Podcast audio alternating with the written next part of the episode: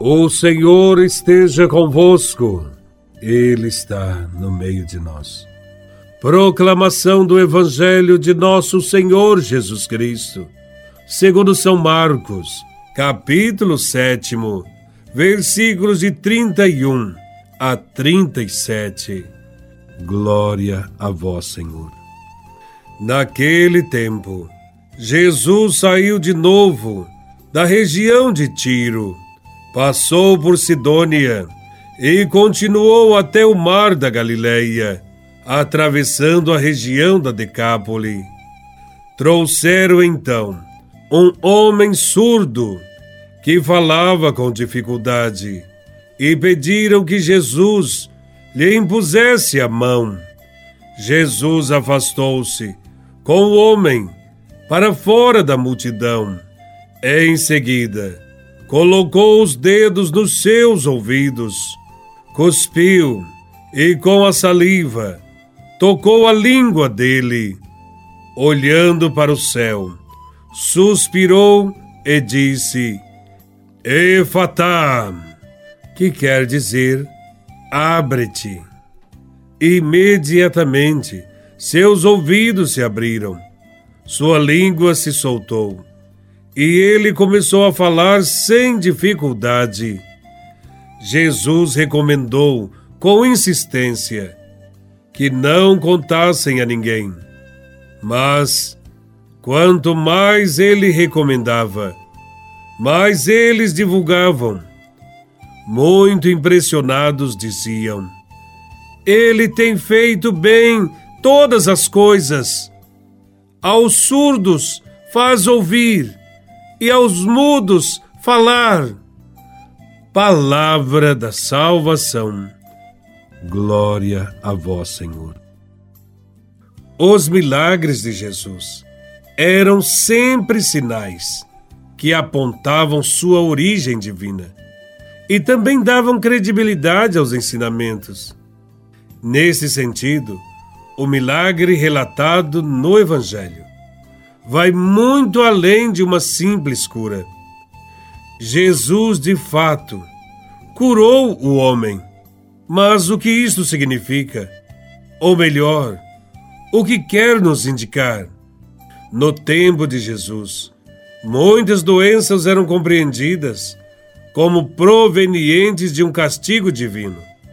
Mas a surdez era vista como uma maldição porque não permitia a pessoa ouvir a palavra de Deus. No Evangelho, o homem surdo-mudo assume certamente um significado simbólico. Representa todos os homens que têm ouvidos fechados à palavra de Deus. Se alguns nascem surdos e mudos por deficiência física, muito mais são surdos e mudos os que se fazem surdos diante do convite de Deus, ou mesmo do apelo do irmão que sofre. São Paulo apóstolo diz que a fé vem não através de visões, mas pela escuta da palavra. Assim, Jesus vem com a missão de abrir os ouvidos de todos os homens para escutarem o Evangelho e também para soltarem a língua, para que as pessoas possam comunicar a boa notícia trazida por ele. Hoje somos surdos quando fechamos nossos ouvidos diante dos insistentes convites de Jesus para segui-lo. Quantas vezes não ouvimos os apelos de Cristo? para mudarmos de vida, para sermos mais generosos, mais fraternos, mais caridosos e muitíssimas vezes também somos surdos aos gritos de dor de nossos irmãos, os pobres, os marginalizados, os sofredores, e não raras vezes somos mudos, pois não anunciamos a palavra de esperança do Evangelho e não defendemos nossos irmãos mais pobres. Em algumas situações, Até nos calamos diante de políticos corruptos que enganam, que compram a consciência do povo com falsas promessas, principalmente em períodos de eleições. Não devemos ficar mudos, devemos denunciar todo político que tira direitos do povo, que prejudica o povo.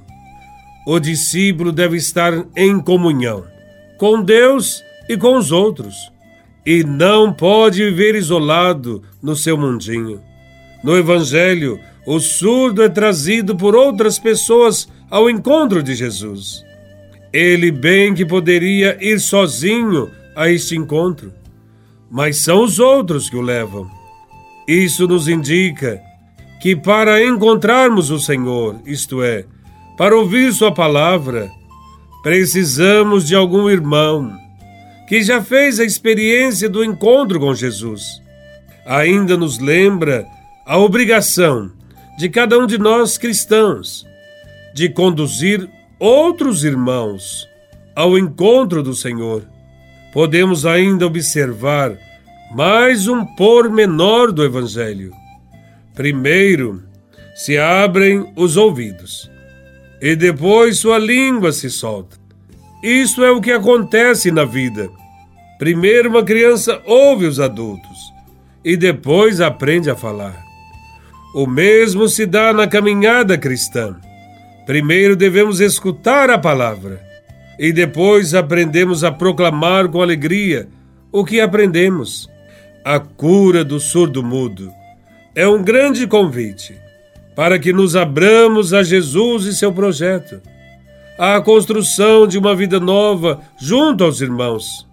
Quem sabe poderíamos fazer um exercício de escuta nesta semana, aprender a ouvir melhor a Deus em nossa oração pessoal, aprender também a ouvir melhor os nossos irmãos em suas dificuldades de vida que além de ouvirmos, sejamos transmissores da palavra do Senhor, aquela palavra de força, de coragem, de ânimo, a verdadeira boa notícia que Jesus veio trazer. Louvado seja nosso Senhor Jesus Cristo, para sempre seja louvado.